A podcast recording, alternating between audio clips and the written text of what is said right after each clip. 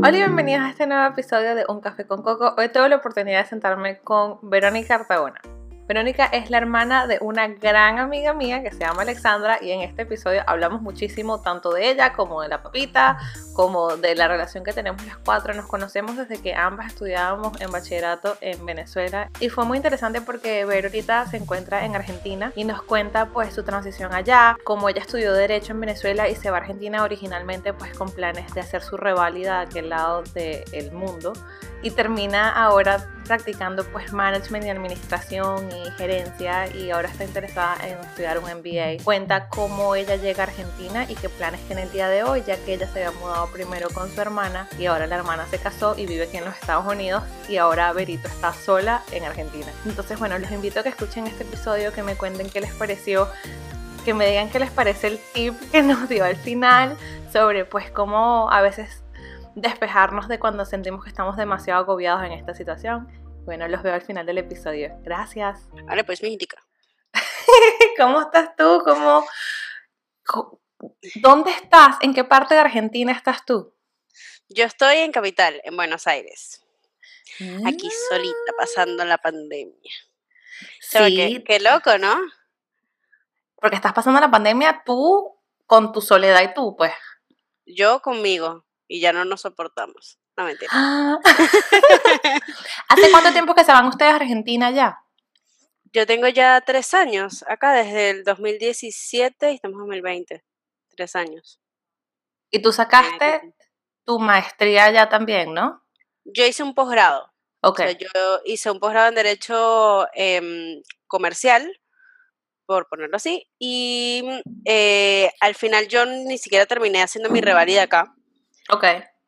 Yo tuve como, ¿sabes qué? Recién te decía que la otra vez que yo soy podcaholic, porque yo me la vivo viendo puros podcasts. Y una de las cosas que estaba viendo, eh, o que he estado viendo ahorita en la pandemia, es el de Erika de la Vega.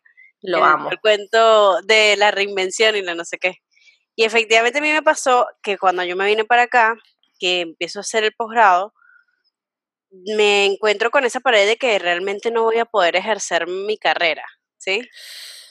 Y yo le agradezco, es que mi mamá, como mi mamá es bruja, mi mamá, es bruja. ella, cuando yo salgo del escritorio en Venezuela, eh, me voy a trabajar con ella en mezclas porque mi mamá lo que me dice es, que estaría bueno tener en el currículum algo de administración que me sirva para conseguir trabajo rápido.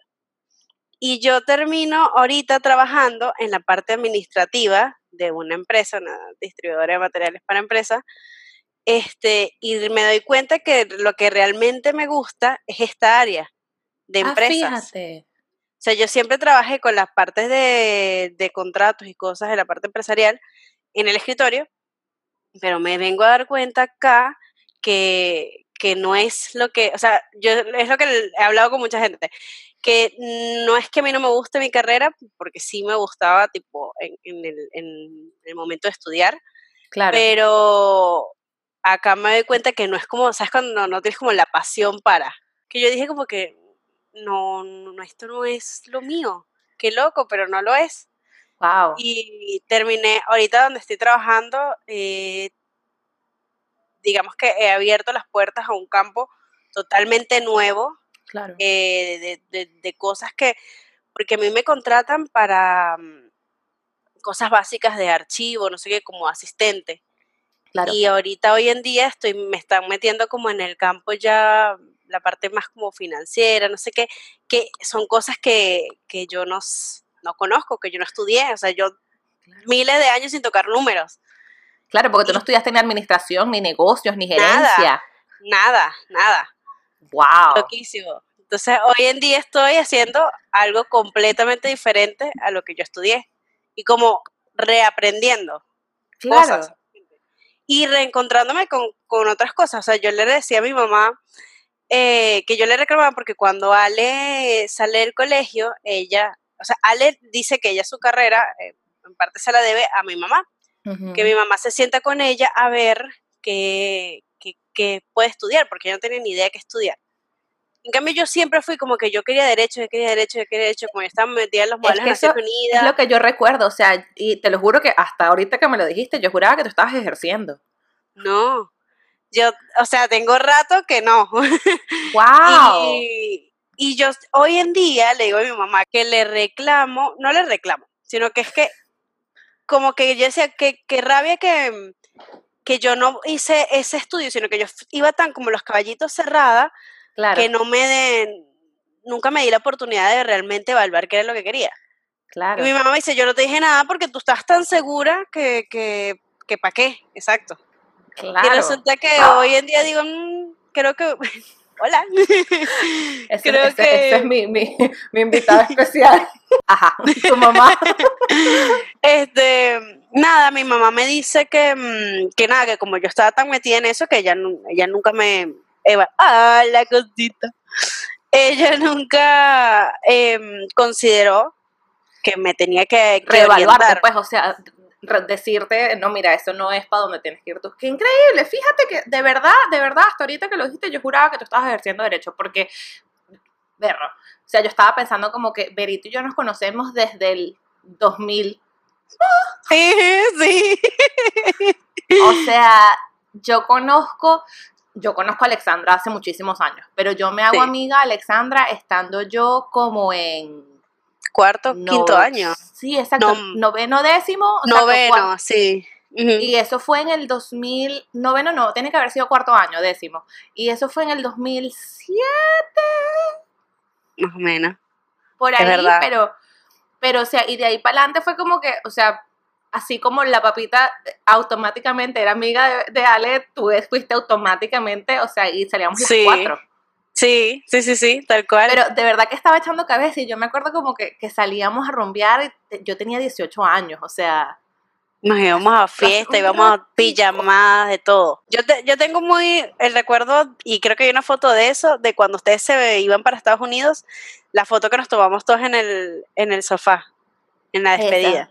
Yo eso lo tengo recuerdo. Y sabes qué me acuerdo yo demasiado, que me acordé de ustedes este y se me olvidó escribirles por el grupo. De, sabes que van a sacar la- un libro nuevo de lo de Crepúsculo, no sé qué. Leí Y me acordé, noticia. ¿tú te acuerdas que nosotros nos fuimos a ver, eh, no me acuerdo cuál fue, una de las películas de Crepúsculo para el cine? Me acuerdo, Creo que o sea, fue la segunda. creo que fue la segunda.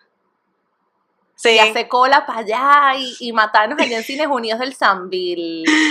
sí, qué fuerte, qué fuerte. Qué fuerte, Ay. verdad. Qué locura, qué locura. Es que es eso, estaba pensando como que desde que te escribí, estaba pensando como, Vero, yo conozco a Vero hace muchísimos años y éramos unas niñas, o sea, Mm, sí, porque eran, o sea, yo ahorita lo pienso y éramos unas triponas. Y yo me mudo a Sí. Venezuela a los 18 años y después ustedes se van para Argentina.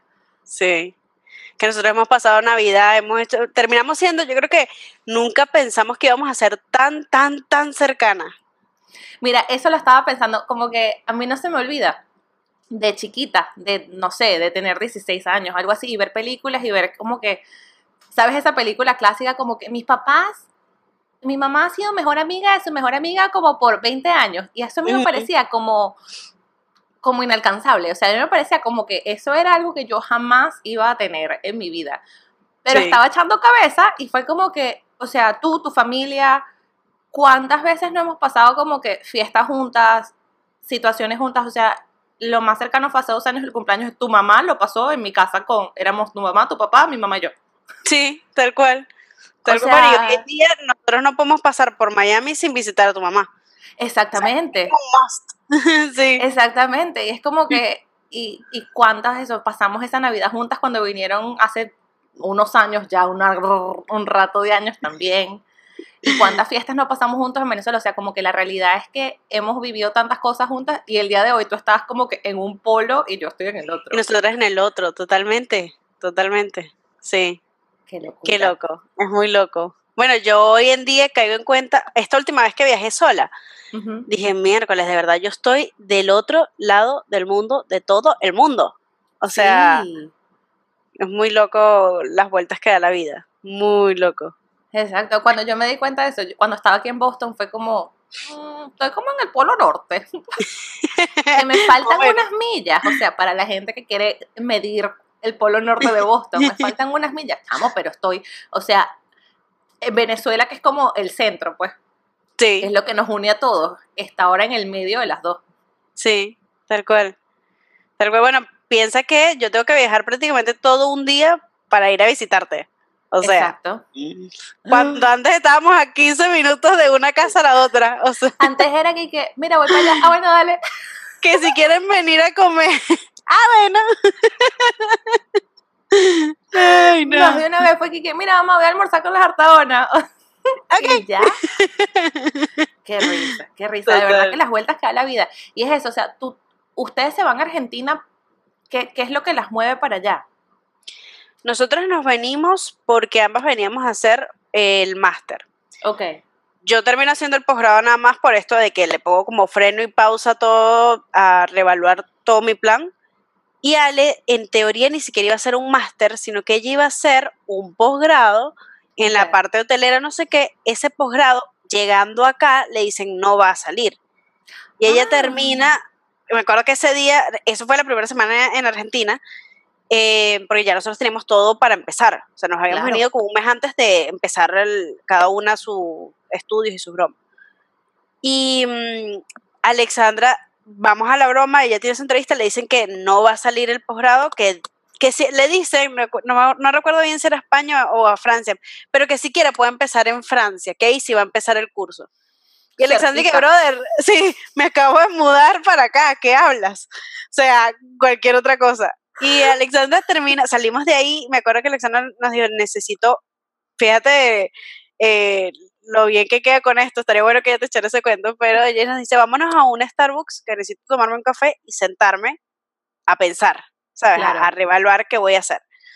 Y efectivamente así hicimos, nos fuimos a un Starbucks, nos sentamos. Claro, yo, yo venía clara y ella terminó haciendo un máster acá, un MBA. Fíjate. Nosotros nos venimos para acá porque mi prima se había ido a España A hacer su MBA allá, conoce un argentino, se casan y ella se viene para acá. En ese in-between, su hermano, él está todo el paro por situación país Venezuela, él decide que como se está retrasando tanto, prefiere venirse para acá, se viene él también para Argentina. Nosotros estábamos evaluando ir a Colombia, pero en Colombia los, los posgrados lo que queríamos hacer era muy caro. Nos salía más, más barato acá. Y cuando fue la boda de mi prima, que estaba Fer, que es su esposo argentino, él nos dice que lo- el tema de educación acá era bueno, que realmente eran buenos programas, que, porque quería irse para España, pero que aquí también lo podías hacer. Claro. Y ahí es cuando nosotros evaluamos Argentina. Yo toda la vida, o sea, de toda la vida, siempre me, que- me he querido venir para acá, toda la vida. Este, de, yo creo que desde Floricienta en adelante yo dije, yo necesito estar allá. Yo creo que Floricienta cambió nuestras vidas. Y más atrás, ¿cómo se llamaba la otra serie? Eh, La- chiquititas. Esa. Claro. O sea, yo estoy aquí en, Tú En la en mía. tu zona. sí, sí, sí.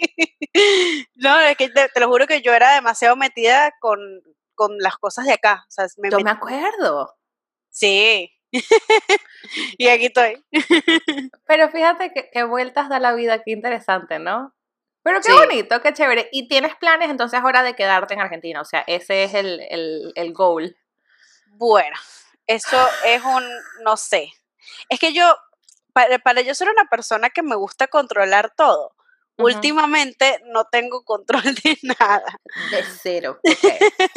Vamos bien. Porque yo ahorita, em, si me, del último viaje que fue cuando nos vimos, eh, evaluando con toda la situación, pasa que Latinoamérica siempre termina siendo Latinoamérica. Yo hoy en día quiero hacer un MBA, obviamente quiero meterme en la parte administrativa, financiera, todo lo que estoy haciendo, quiero empezar a, a educarme y tener algo de eso. Y yo estaba evaluando hacerlo acá, pero eh, digamos que mis primos, eh, tengo un primo en Canadá que él quiere que, no es que él quiere, yo también quiero obviamente, eh, pero me dijo como que, oye, es una buena posibilidad hacer un MBA acá, este, en Canadá es una súper buena opción y deja de ser Latinoamérica. Al mío, hermana. Total, es que, y Alexandra obviamente ahora que está en Estados Unidos me dice lo mismo, Claro. pero eso está en, en planes, ahí sí no tengo nada. Lo que, lo que yo sé es que no tengo la certeza de que me vaya a quedar acá. Eso es lo que yo sé. O sea, lo, sea, que, puede lo ser que que, sabemos es que Argentina capaz ya va No a cerrar la... la- página. Exacto, capaz no es la opción definitiva. No lo sé. Oye, capaz dentro de tres años digo, no, sigo aquí y está buenísimo. O sea, y no me empiezas a hablar en acento argentino. Sí, sí, sí, sí, tal cual. bueno, me pasa que yo en la empresa, eh, obviamente, por, por eso los audífonos, hago la parte de cobranzas y hablo con mucha gente, obviamente. Entonces me pasa que eh, ahorita en cuarentena, que estuvo un, amigo acá, pasando la cuarentena acá, me decía que loco como cambias, o sea, yo empiezo a hablar y de repente meto como el, el acento ahí por debajo.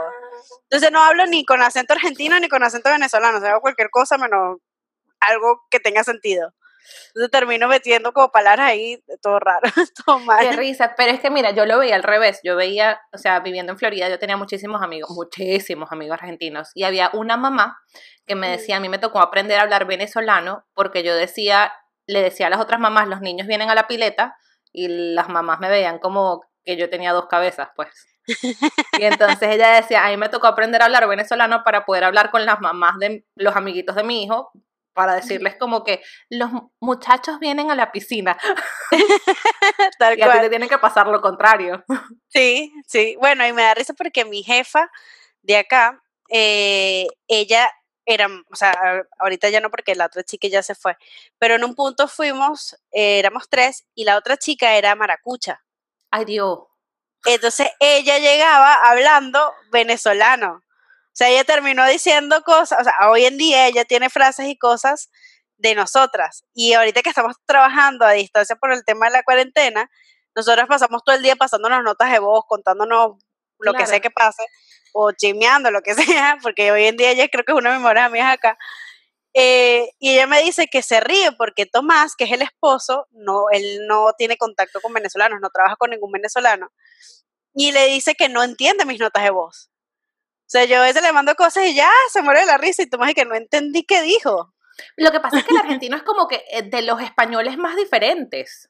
Sí. O sea, como que cuando Sí. tú ves, y el uruguayo, eh, sorry, eh, pero cuando tú ves como que toda la gente que habla español, todos tenemos como que modismos, y obviamente como que el español de España tiene sus ahí atravesado, pero el Sí. español argentino va al revés.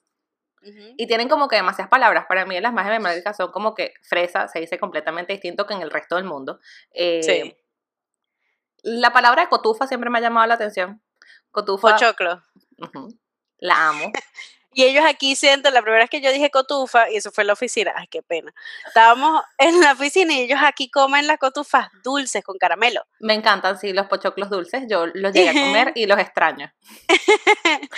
Bueno, yo, yo soy más de salado. Total que estamos hablando de eso y yo le digo, como que no recuerdo si fue que yo entré, no sé por qué entro yo en la mitad de la conversación. Y yo, ah, las cotufas. Y me quedaron viendo y que, ok, eso suena como a droga. Y yo, ¿qué? Infartada. ¿No? ¿Cómo Infartada. Pero sí, me ha tocado este, aprender. Lo bueno, yo no sé, sabes que siempre dicen que los argentinos son pedantes. Es, es Ujú. lo que se dice cuando estás afuera. Yo no sé si es que yo tengo un ángel, Dios, el Consejo de Seguridad, lo que tú creas, que me puso a mí en el camino de las mejores personas de la vida. Claro. O sea, yo todavía, obviamente en la calle te puedes conseguir a cualquier persona, pero la gente que tiene contacto conmigo directo, yo no sé, eh, doy gracias, obviamente, pero es increíble que yo me he conseguido tanta gente buena, o sea, de gente que de verdad tú dices, Claro. oye, no puede ser que sean, no, que no puede ser, pero es que son muy dados. sí. Y no sé si es la excepción a la regla, yo soy la excepción, la excepción a la regla, pero, oye, increíble. Mira, yo he tenido la oportunidad de ir a Argentina una sola vez en mi vida. Tenía, fue un regalo de 15 años que me dio mi papá. Ok. Y fuimos a pasar Navidad, fuimos a pasar el 24 de diciembre en Argentina. Y yo fui con esa sensación, tenía 15, fui con esa sensación como que es lo que escuchas, los argentinos son súper pedantes, son súper creídos, no sé qué.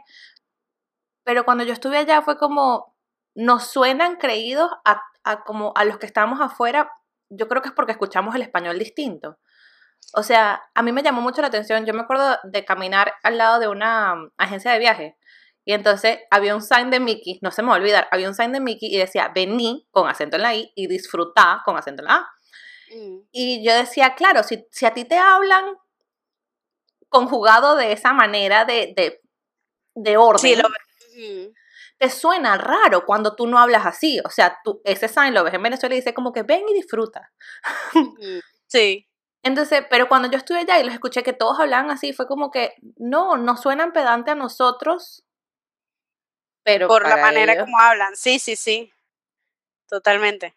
Bueno, y yo he tenido, es, es raro, porque yo tengo dos teorías. O sea, a mí es lo que digo, yo tenido- me he cruzado gente genial, espectacular, que si llegan a ver este podcast, que por favor les doy las gracias, son lo máximo. Pero nosotros, Alexandra y yo teníamos la teoría, y aquí viene, que es que el argentino cuando te pone cara y nombre son un amor Ah, claro. pero cuando te los cruzas en la calle, te pueden llevar por delante. Pero es Y como vivir en eso- Nueva York, o sea, Claro, pero, pero son, eh, eh, y puedo entrar en polémica, pero yo siento que son peliones y peliones de, de- Ok. de por sí. Y nosotros, la tal vez el venezolano, no sé, el venezolano tiende a ser muy, sabes, alegre y no sé qué, y ay, que tengas un buen día, y, ay, y me puede pasar que en el supermercado a veces, hoy en día prefiero madrugar para ir al supermercado para no cruzarme con gente porque yo no entiendo por qué la gente como que le molesta la presencia del otro. Es Ah. raro, es una situación rara, porque es lo que te digo, la gente que yo me he cruzado y, eh, y cuando tú entablas una conversación con todo el que yo me he cruzado, que he entablado conversación, terminan siendo un amor, o sea, son lo máximo. Yo creo que contados con una mano, la gente que de verdad yo te digo, o sea, son una plasta. Pero en la calle me ha pasado así de, de que de- cuando te digo que te llevan por delante, me han llevado por delante con el carrito y me dicen, ¿qué? ¿No me viste? Y no, claramente no, te está dando la espalda, o sea, ni modo. Yo no entiendo, de verdad que te lo juro que no lo entiendo. ¿Qué pero? Quizás es algo de cultura. Sí, yo creo. Yo creo. Porque es, es lo que estabas diciendo al principio, pues los venezolanos somos como que demasiado friendly. Demas- yo creo que es eso, ¿sabes? El, bueno, ayer Eliana, no sé si te acuerdas de Eliana La Penta, es una de mis amigas. Ella estaba preguntando que cuáles eran, eh, porque ella tiene su canal de YouTube, este, que cuáles eran las cosas que hacían ruido de los venezolanos en otras culturas. Ujú. Y nombra dos clásicas que yo digo que acá son, o sea, mis amigos se ríen, que uno es que somos demasiado de, no religiosos, sino que el tipo, típico de pedir la bendición y no sé qué. Y yo, yo soy católica, pero yo jodo mucho con eso. Y yo siempre, eh, vaya, mijitica, Dios me la bendiga, no sé qué, pero por, por, por echar broma. Y, y eso obviamente sí les hace, les hace bastante ruido. Les hace y el ruido. mi amor, mi vida, mi no sé qué, ese exceso de, de, de cariño a alguien que ni conoces. Que, que es raro, si te pones a Sí. ver, es raro. O sea, no, no sabes ni cómo se llama, cómo va a ser tu amor. Pero a mí me So- pasa como que a veces cuando traduzco aquí en inglés y todo, y como que, o sea, trabajando a veces como que, hey love, do whatever. Y la gente te ve como, y es como, ya va, déjame ponerme una estampa de que soy venezolana. ¿no? Pégame la Se ta- bandera, Se trata así. Pégame la bandera aquí en la frente y explicar como que eh, mi amor, mi vida, mi corazón, es como decirte dude. Exacto, tal cual, tal cual. Ay, yo no, yo no sé. Bueno, hoy- yo creo que ya hay tanto venezolano acá que la gente ya se acostumbró. Y nosotros, gracias a Dios, por lo menos hasta ahora, eh, tenemos buena fama. eh, o, o todo el que yo me he cruzado que me dice, ay, yo conozco venezolanos, son lo máximo, no sé qué. O sea, tenemos buena fama acá. Eso te iba a preguntar, ¿cómo, cómo ha sido la, la, o sea, ha sentido, porque yo he escuchado como que hay sitios donde sí es como que muchísima más discriminación, pero en Argentina no, no. no, lo has visto. Yo no lo, yo, yo personalmente no, no lo he visto. Y con la gente que me he cruzado, eh, es lo que te digo, siempre es como súper, súper dados. Incluso yo tengo un grupo de CrossFit con mis amigos con los que entreno, los del mismo horario, y hay una pareja, o sea, te- estamos como divididos y mezclados eh, venezolanos y argentinos, pero hay una pareja que son argentinos, argen- los dos. Ajá. Y todas las semanas nos escriben, ¿dónde pido empanadas? ¿Dónde puedo pedir los mejores pequeños? Miren lo que pedimos, unos pastelitos. Ah, Esta cuarentena han hecho, pero o sea, la carta, el menú venezolano completico. Pero son son súper dados. O sea, no sé, es, es lo que digo, no sé si es que es la gente que yo me he cruzado, Claro. que, que casualidad de la vida, pero todo el mundo es increíble, increíble de, de dado, de, de, que quieren conocer a la cultura, de que se dan la oportunidad de probar las cosas. Mm, aquí las arepas, obviamente, el boom, creo que la única persona que he conocido, que solo conozco una persona que me ha dicho como que, me, con las arepas, y es uno de mis jefes y no, todavía no se lo perdono. O sea. Tengo que decir que una vez vi a unos argentinos poniéndole dulce de leche a una arepa y me dolió el corazón. Ay, qué fuerte. ¿Verdad? Uno siente así como una cosa como por dentro, como... Sí, sí, sí. La arepa acepta todo menos eso, ¿no? Te es como que lo dulce, lo dulce, o sea, hay arepas dulces para eso. Sí, sí, sí, sí, sí, sí. está la arepa con anís estrellado para eso, para la gente que no sabe cómo funciona la arepa. Pero no se me olvida una vez, o sea, de verdad, lo vi en Twitter como que la arepa con dulce de leche y la arepa con Nutella y sentí así como que el corazón se me estaba estripando. Pero tú no lo has visto, para ahí va la pregunta. Ok, menos no, no, no, no, no, no, no. y donde lo vea los regaños, olvídate. No hay chance. Que suelte esa arepa, ¿qué está haciendo, señor? Castigado a la esquina, ya. qué risa, qué risa. Te lo juro que eso cuando lo vi, yo dije, esto será como en Argentina, porque yo me acuerdo del amor que tienen con el dulce de leche, que se lo ponen a todo. A todo, absolutamente todo. Todos los postres tienen que llevar dulce de leche, porque si no, no son postres. No son postres. Miri, ¿cómo te trata la cuarentena? ¿Cómo está, cómo está la situación en Argentina? Porque sé poco. Bueno, ayer eh, dijeron que pasaban a la fase 4 yo la verdad no, veo noticias y no tengo cable en mi casa, así que yo me entero por mi jefa, ella me avisa. Yo le digo que ella me tiene que avisar cuando se acabe la cuarentena porque todo el mundo va a salir y yo voy a salir, seguir aquí encerrada, nadie me avisa. sí, que, porque, porque Vero no está viniendo a la oficina y Vero todavía trabajando en la casa. Vero con este guantes y mascarilla todavía. sí, sí, sí. Este, bueno, en teoría, acá pasa que aquí yo siento que se hizo como que el control justo a tiempo. Okay. Y lo que dijeron ayer era que pasábamos a la fase 4 menos capital, que es donde estoy yo. Fase 4 es que creo que empiezan a salir a hacer mm, cosas recreativas, me imagino que debe ser tipo eh, outdoors kind of thing.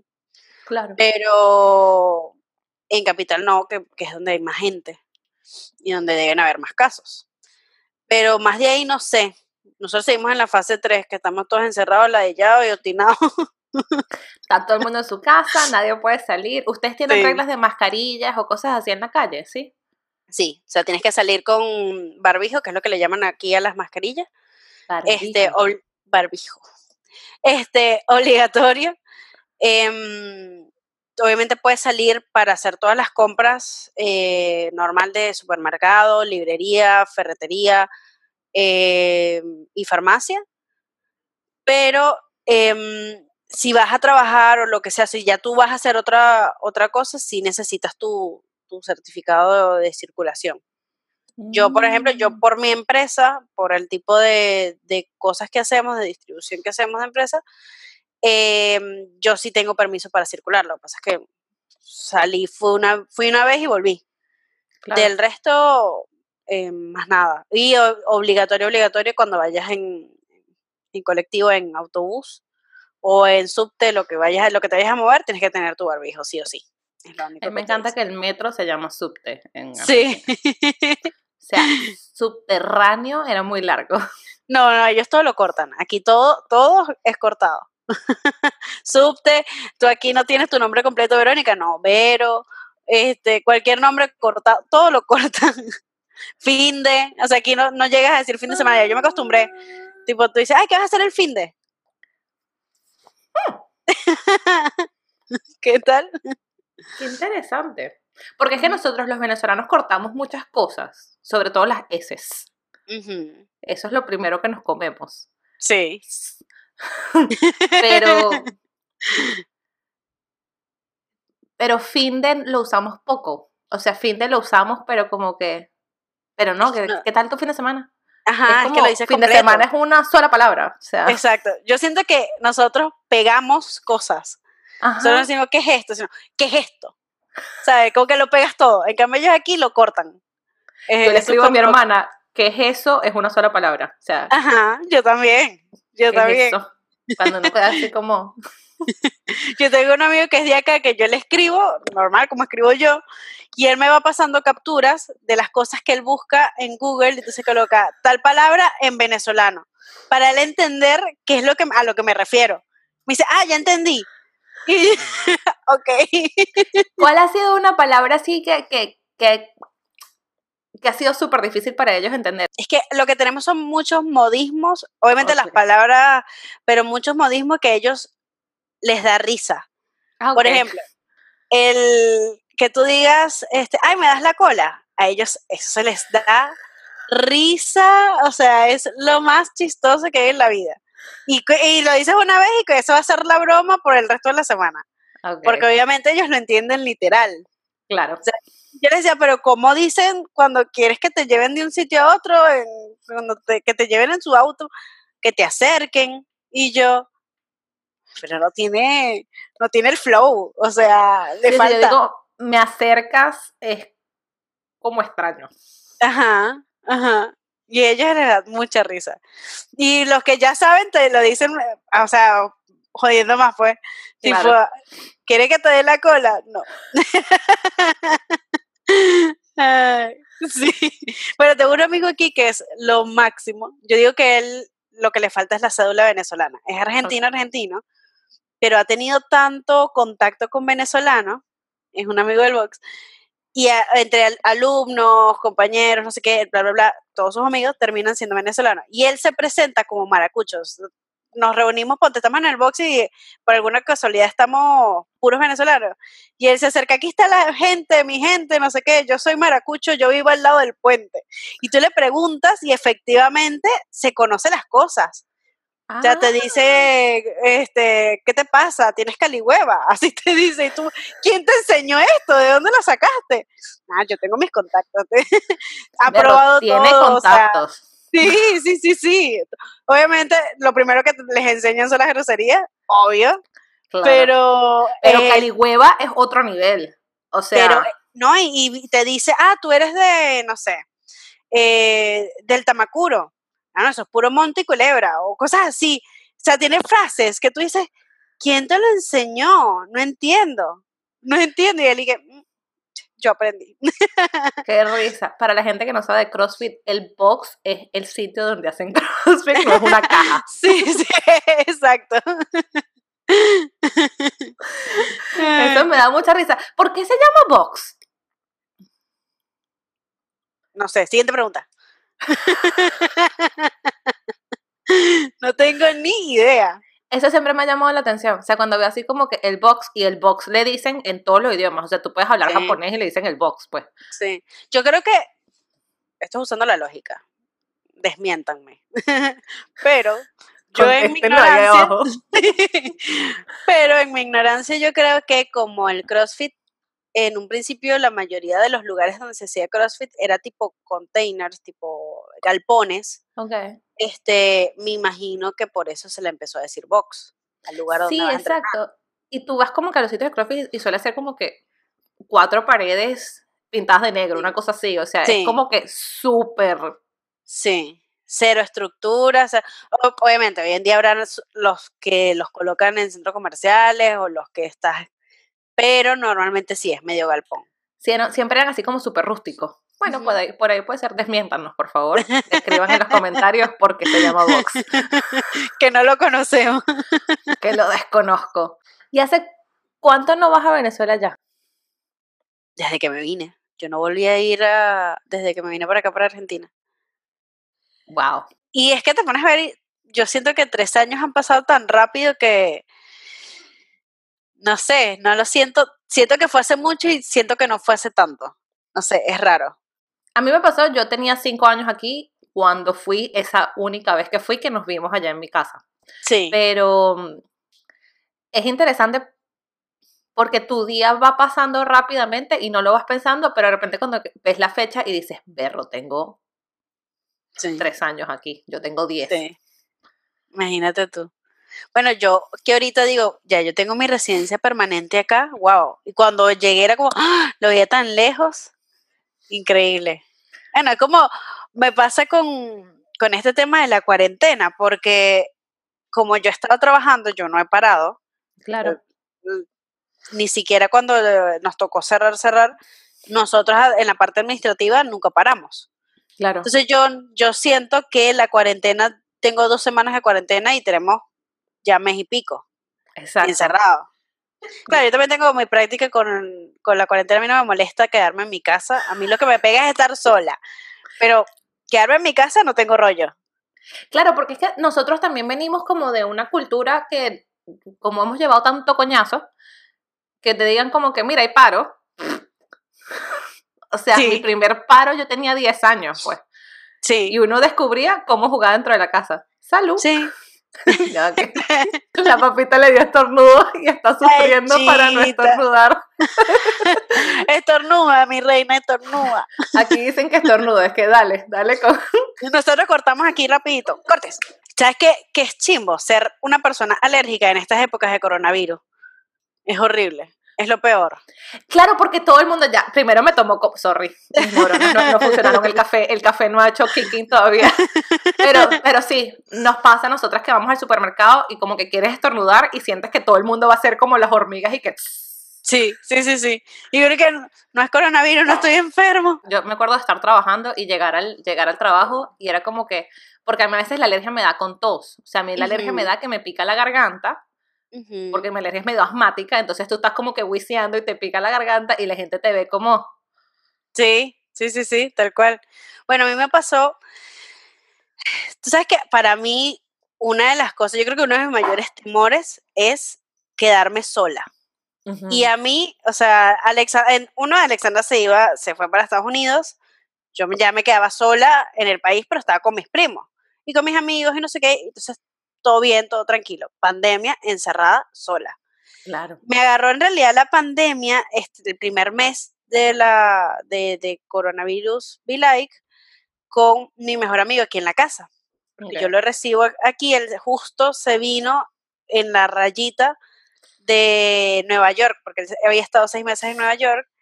Llegaba a mi casa un mes a como reorganizar todo, porque ya se había mudado para acá, para Argentina, solo que se fue seis meses a Estados Unidos, aprovechó que tenía una boda, se quedó allá, y volvía. Y ese volver era un mes, y ese volver de un mes pasó a ser dos meses. Claro. Por eso cuando yo escucho los primeros capítulos de tu podcast, yo decía, eh, una, eh, creo que el primero en el que ella dice como que tú te empiezas a conocer en el, en- con la cuarentena, realmente conoces a la gente. Nosotros hoy en día decimos que, gracias a Dios, siempre fuimos amigos, bueno, tú lo conoces, Luis Cárdenas. Yo Siempre estaba fuimos amigos. echándole cabeza. Yo decía, ¿quién, ¿quién será, será? este ser? Porque yo lo tengo que conocer. Claro. Sí, Luis Cárdenas, de toda la vida del colegio. de claro. banda, de todo. Siempre fuimos muy amigos, pero nunca nos había tocado convivir, ¿sabes? Claro. Realmente. Y las primeras semanas que él estaba acá, no coincidíamos, porque yo salía 8 de la mañana a trabajar, volvía 9 de la noche de entrenar y era ese ratito que nos veíamos. O sea, realmente muy poco, era, eh, éramos roommates, pero de, de a ratos. O sea, nos vemos en la claro. cena, ¿cómo te fue? Bueno, ya yo me voy a acostar a dormir porque yo tengo que trabajar mañana. Trabajar Ah, mañana. fino. Y no nos veíamos. Cuando nos toca encerrarnos, ah, bueno. Yo le decía, o vamos a salir más amigos que nunca, o no nos vamos a volver a hablar más nunca. O sea, y yo soy súper, súper heavy de convivencia, o sea, muy picky con todas mis cosas. Gracias a Dios, hoy en día digo que salimos victoriosos de la situación, él ya se logró mudar, pero, pero fue fuerte y es eso, es conocerse a fondo.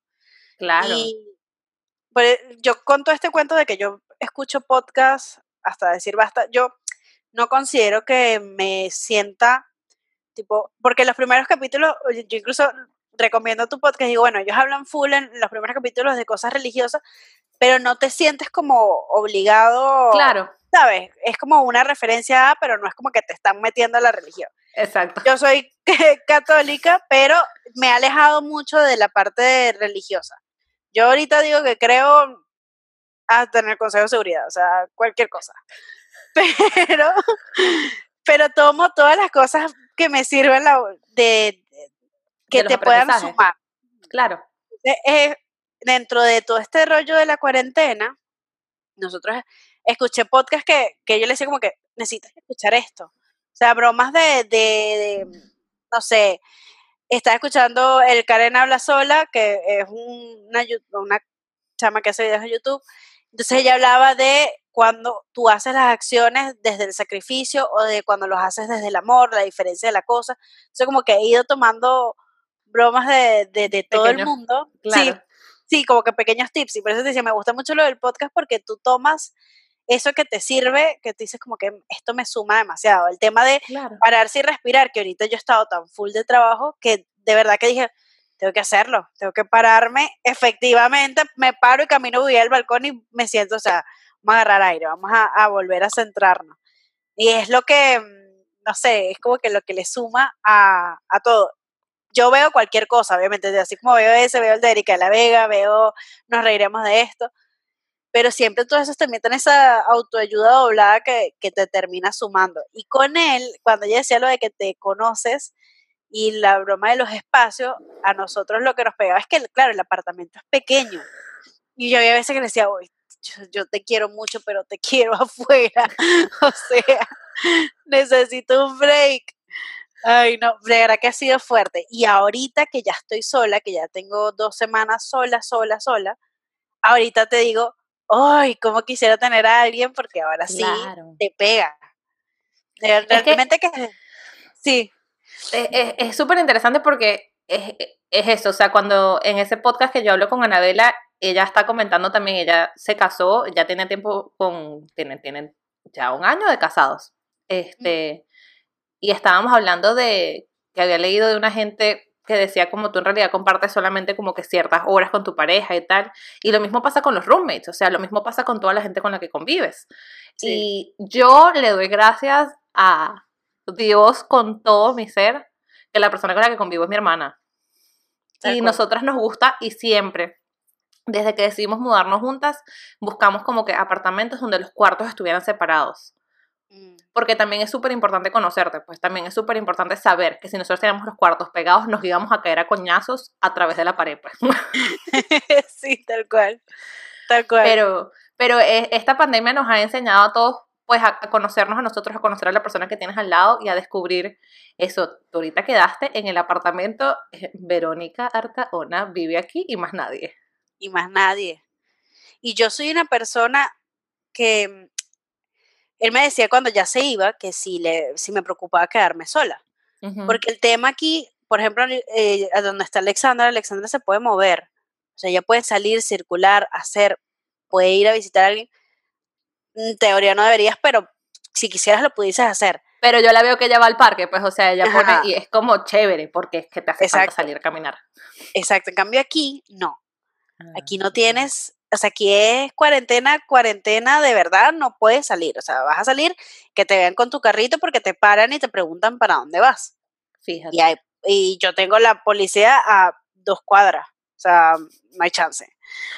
Pero sí, pero realmente él me decía como que te, ¿tú crees que te vaya a costar? Y yo le decía, yo me da, no me da ansiedad quedarme sola porque yo estaba más como en, en una en una posición de que tenía como ganas de ver qué, qué iba a sacar yo de esto.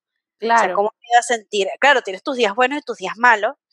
Me ha ayudado muchísimo que como yo no he parado de trabajar, más bien creo que trabajo de más, siempre me quedo como una hora más de lo normal, este, este mantenido, tengo los días ocupados y cuando termina entonces me están escribiendo para que entrenemos, para que sí, sabes, como que esa dinámica de hacer cosas, entreno, vengo. Lo que he descubierto esta cuarentena es que puedo cocinar y no voy a morir de hambre, ni a punto de delivery, lo cual es una maravilla. Lo cual es un buen aprendizaje. Totalmente. Pero yo le decía, no tengo miedo a quedarme sola porque estoy, creo que es hora de, de es la oportunidad perfecta para aprender y a estar conmigo. Porque yo siempre he sido de esas personas que yo en la casa me, me encanta quedarme encerrada en mi cuarto viendo televisión. O sea, pues digo, yo tengo eh, esa parte de la cuarentena, tengo práctica. Uf, años pero yo estaba tranquila sabiendo que había alguien en la casa, que yo no estaba sola. O sea, que afuera de la puerta había alguien. Claro, que a mí lo que me preocupaba y lo que a mí me genera estrés de estar sola es el resolver sola. El tener que decir, bueno, si pasa algo, tengo que, que echa para adelante sola. ¿Verdad, Luna? Claro que sí. ¿Verdad, Luna?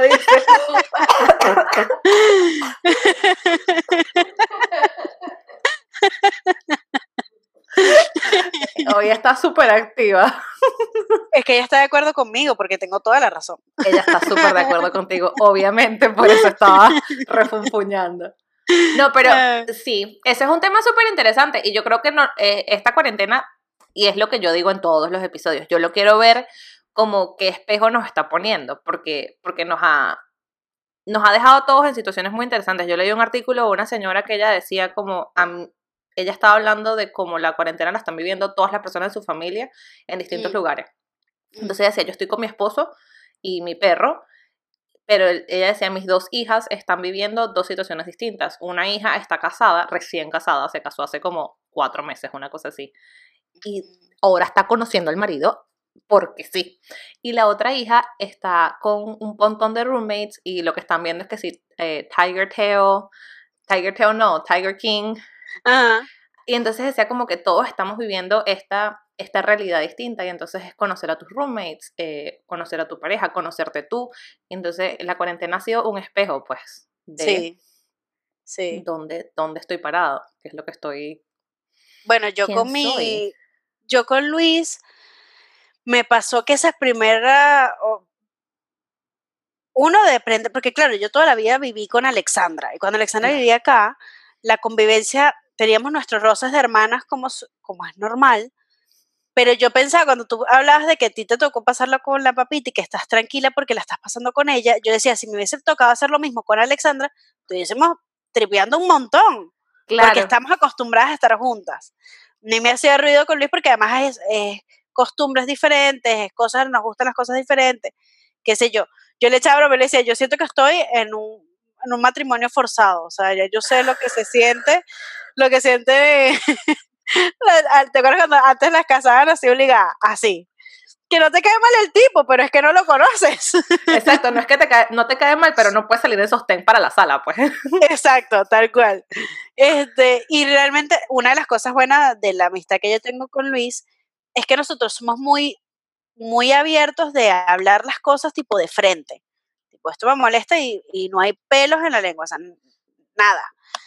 Y esta cuarentena hubo muchas cosas en las que nos sentábamos.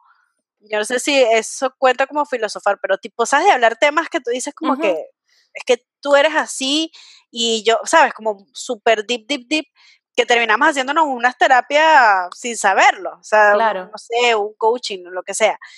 Y ahora que estoy en esta, en esta etapa de estar sola, me digo, bueno, esta conversación me toca hacerla, eh, porque yo tengo esa facilidad de hablarlo con la gente, pero me toca Claro. hacerla sola y enfrentarla, enfrentar la situación sola y de tomar las decisiones que no quiero sola. O sea, sin que nadie me diga, lo tienes que hacer. Exacto, Sí, sin que que- nadie te dé la reválida, pues sin que nadie te diga como que sí está bien. Exacto, exactamente. Entonces, em, yo creo que yo soy más de tu team de que tomo la cuarentena como un, algo positivo. Claro. Por más de que de todo lo malo que esté pasando, yo gracias a Dios, mi familia, todo el mundo está bien, todo el mundo está sano, pero, pero me ha tocado crecer y, y hoy en- ahorita, ahorita no lo veo mal, lo veo, lo agradezco. O sea, cosas como que llevo toda la cuarentena enferma, o sea, entre que tenía alergia, un alergia, después me dio una gripe por el cambio de clima, porque entonces empezó el invierno, entonces después me dio la tos, me dio un ataque de pánico de me voy a morir, yo tengo coronavirus y me voy a morir aquí sola. Isabel Gómez me dijo, yo le digo, me dice, no tienes nada de eso de bola si te pones a hacer ejercicio y está haciendo frío, claramente te vas a trancar porque tú eres medio asmática, o sea, es una cosa de lógica. Y yo, ¿tú estás segura que no me voy a morir? Tú, yo estoy segura que no te vas a morir. ¿Tú estás segura que yo no me voy a morir? Yo estoy segura que no. Ok, me voy a quedar tranquila. o sea. Yo he Pero- visto todos los posts que pone Isa también para ayudar a la gente para que no se te meta en la cabeza la situación. claro, es que es un tema que se te mete en la cabeza y cuando tú estás con alguien, ese otro alguien te va a decir, no, no tienes nada, no te pasa nada, no tienes fiebre, no tienes nada. En cambio, cuando tú estás solo, es como un, ese pensamiento lo tienes ahí y yo, ¡ah! me voy a morir casi que escribiendo mi testamento y yo, le dejo mi maquillaje a mi hermana, le dejo mis suéteres a mi mamá. y lo que tenía era alergia, pues. no tenía nada. Tenías un ataque de asma y más nada. Sí, sí, sí, tal cual, o sea, había pegado un vientico. Pero bueno, eso es lo que, lo que te ayuda a crecer. Exacto, es como digo yo, o sea, dentro de los parámetros la situación es cero, o sea, la situación en realidad es, lo hablaba con Juliana, que decía como que la realidad y lo que hay que aceptar es que hay un virus que está pasando. Pero entonces, ay, bueno, ¿y qué hago? O me doy cabezazo y, y, me molesto y hago, por lo menos aquí están haciendo strikeouts porque hay supermercados que no te dejan entrar sin, sin el tapabocas y es como, o sea, en este momento es como usar zapatos, hermano. O sea, entonces o me desespero por eso y, y, digo que no tengo mis derechos de freedom of speech or whatever, ya yo no sé cuál es el que están diciendo en este país. O digo, bueno, ay, ¿qué voy a sacar de aquí? ¿Qué voy a aprender? ¿Qué voy a conocer? Y entonces es eso, o sea, como que a ti te tocó, bueno, ahora trabajo desde mi casa. A mí me tocó reinventarme. Exacto. como dice Erika. A mí me tocó decir como que, ajá, ¿qué voy a hacer con el tiempo libre? Entonces, dentro de los parámetros, pues también ver el rayito de luz que sale, pues. Tal cual, tal cual. Y, y a pas bueno, creo que eso, cada quien vive, está viviendo una situación diferente. En el caso de Alexandra, además de que ella se casó literal semanas antes de, de todo el rollo del coronavirus. con Alexandra tengo que hablar y va a ser como que horas. Totalmente, totalmente. Y además de eso, ella quedó en medio de, eh, encerrada con su nuevo esposo y sus suegros. Sí. Entonces yo digo, wow, es, es heavy. Lo que tú dices, cada quien está viviendo algo completamente completamente diferente. O sea, así como estoy yo, de, de, que yo soy una persona que yo necesito abrazar a alguien, o sea, el contacto con gente. O sea, yo estoy a esto de ir a saludar a mi vecina que va y busca el gato cada rato. Cuando va y lo llama, estoy a esto de salirme yo también a llamar al gato. Hola, yo, yo, yo la ayudo, señora, claro que sí, o sea. Pero, yo le busco al gato. se me saltaba la rea. Pero eh, mi primo, el, uno de, los, de mis primos que está acá, él está feliz. Lo mejor que le ha podido pasar es la cuarentena, porque él ya de por sí trabajaba, no siempre desde la casa, pero siempre ha sido de, hacer cosas desde la casa, o sea que esa parte laboral de acostumbrarse a trabajar lejos no le pega. Y, él disfruta quedarse solo en la casa. O sea, él, realmente disfruta genuinamente quedarse solo. Entonces él dice, él está en unas vacaciones. Claro. Cuando su, su hermano, su morocho, ¿Qué pasó? Tengo, unos vientos huracanados aquí. O sea, estamos a no sé, no sé qué día de mayo y esta mañana estaba flurrying. Que yo no sé cómo se dice eso en español. Eh, como. ah, bueno. Ajá, bueno, yo creo que porque nosotros no vivíamos en un sitio donde había nieve, por ende no tenemos las, las, descripciones de nieve en español, porque no estaba nevando estaban cayendo copitos de nieve pequeños. O sea, y, es, que no es granizar. Eh... Porque si fuese. Ok, flooring, se han visto eh, Frozen cuando a Olaf le ponen una nubecita que le caen como unos pequeños copos de nieve, que no, son, no es nieve, solamente lo mantiene frío. Eso es lo que estaba cayendo hoy aquí en Massachusetts. Colóquenlo en los comentarios. si saben cómo se dice flooring, yo después lo voy a buscar porque no tengo la más remota idea pero era lo que estaba pasando, o sea, como que esta mañana yo veía así copitos blancos y yo, estamos como a 10 normal, de mayo, no sé. Normal. Súper normal. Pero sí, o sea, la, la, la cuarentena nada, toca, toca verlo como, porque yo me lo estoy disfrutando, o sea, estar en mi casa y despertarme y salir a caminar a mi perrita y lavarme la cara sin salir corriendo es lo máximo. Bueno, yo tengo, creo que mm, toda la cuarentena, yo era muy de, sabes que uno los venezolanos es muy de maquillarse y yo acá más bien me acostumbré a no maquillarme porque el argentino eh, no es de, arreglarse tanto, es muy de su belleza natural y qué sé yo. Pero yo uno siempre se pone una pinturita, una cosa, no sé qué. Y creo que en uno de los capítulos que ustedes decían que el, este, el de lo que dice tu mamá, de ponte una ah. pintura y vámonos. Ajá.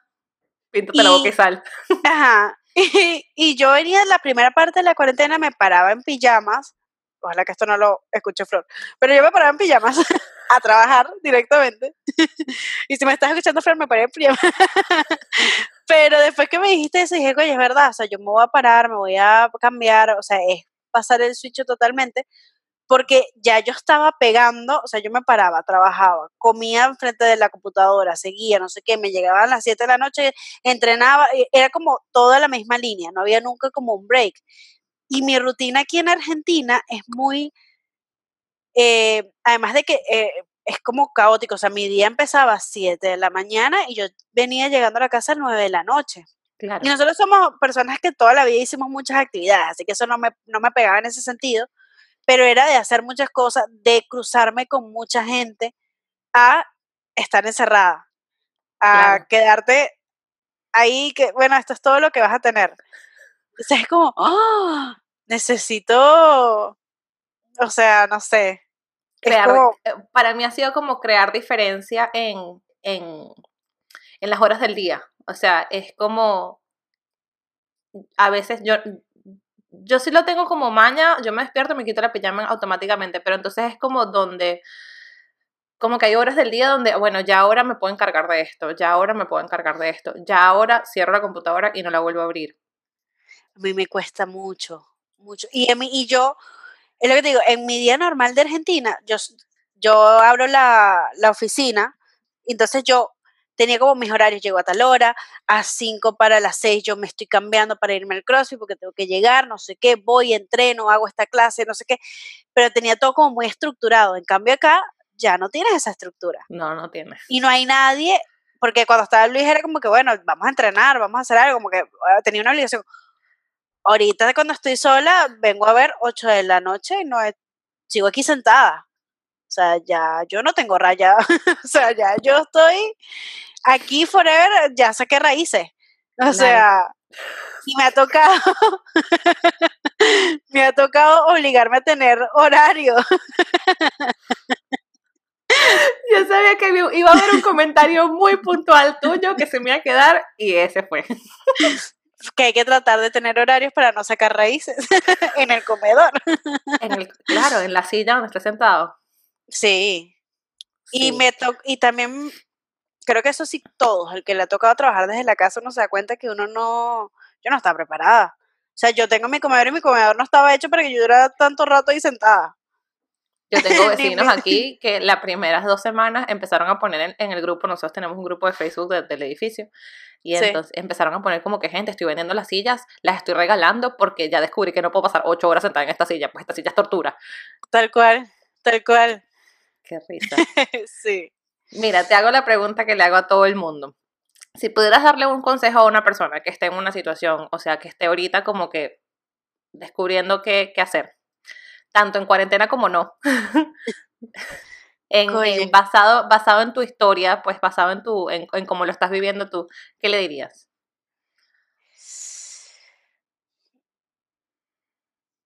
Sabes que todos dijeron, y creo que todos concordaron en que hay que pararse y respirar, lo cual yo, yo estoy de acuerdo.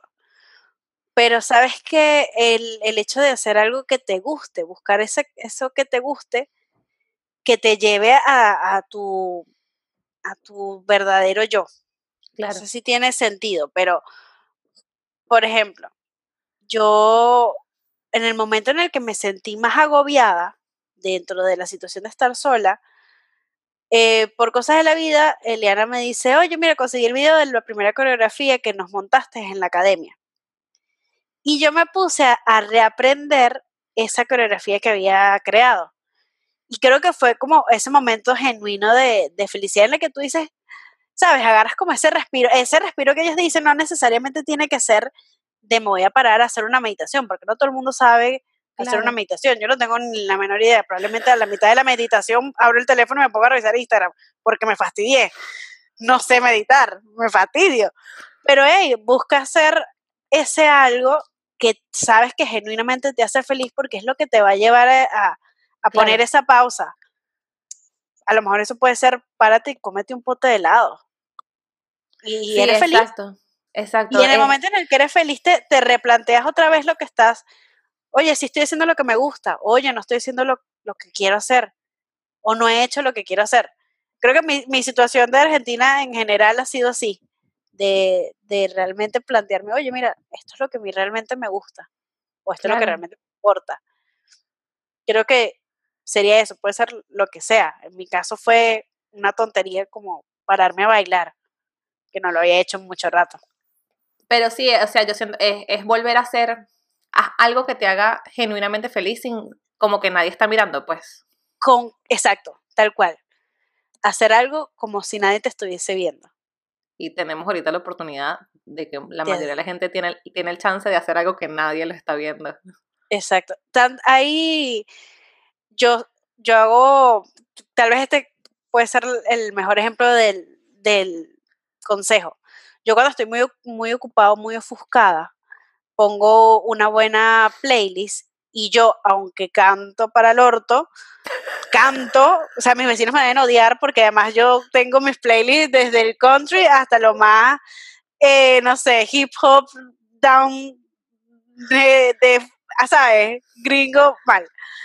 Pero, pero eso de, de cantar algo que, que tú sientes que, que te liberas y que eres tú, tú contigo. Claro. Y te hace, te hace como, Te hace volver a Volver tu a centro, te hace, te hace Sí. volver, como, te alinea los chakras. te alinea los chakras, tal cual. Tal- cántate una canción de y Guaco para que tú veas que eso se te arregla todo. Chama, te quita la gripe, todo. Todo. Te recomiendo cantar una canción de Guaco y ya está. La gente que, que ¿a quién invitaste tú, Coco?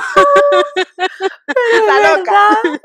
Una canción de Chino y Guaco, coño. No, es cierto, es cierto, algo que te traiga a tu centro. Una canción de Guaco te, te, te vuelve a donde eres.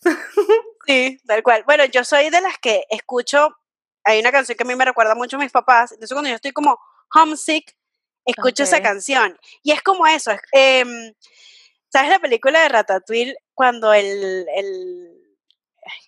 no es- no es un juez, ¿cómo es que se llama? El, El, tipo el, judge, sí, el, ah, el crítico, el crítico el de la crítico, comida. que él prueba la sopa que lo lleva a su niñez. Sí, Es hacer eso. Es volver a tus momentos más felices. claro. ¿Qué, te, ¿Qué es lo que te hace a ti feliz? Y te- le pones una pausa al día y sientes que hiciste algo que te hizo feliz. Y a mí, yo creo que por eso yo soy una. A mí me.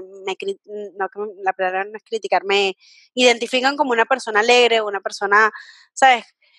Y yo creo que eso viene muy marcado porque mi mamá todos los días, cuando estábamos chiquitas, que nos llevaba al colegio, ella todos los días nos decía, ¿qué viniste tú a este mundo? A ser feliz. Tenemos que contestar fíjate. nosotras, a ser feliz. Y a mí eso siempre me quedó. No tiene que ser algo en el día que te haga feliz.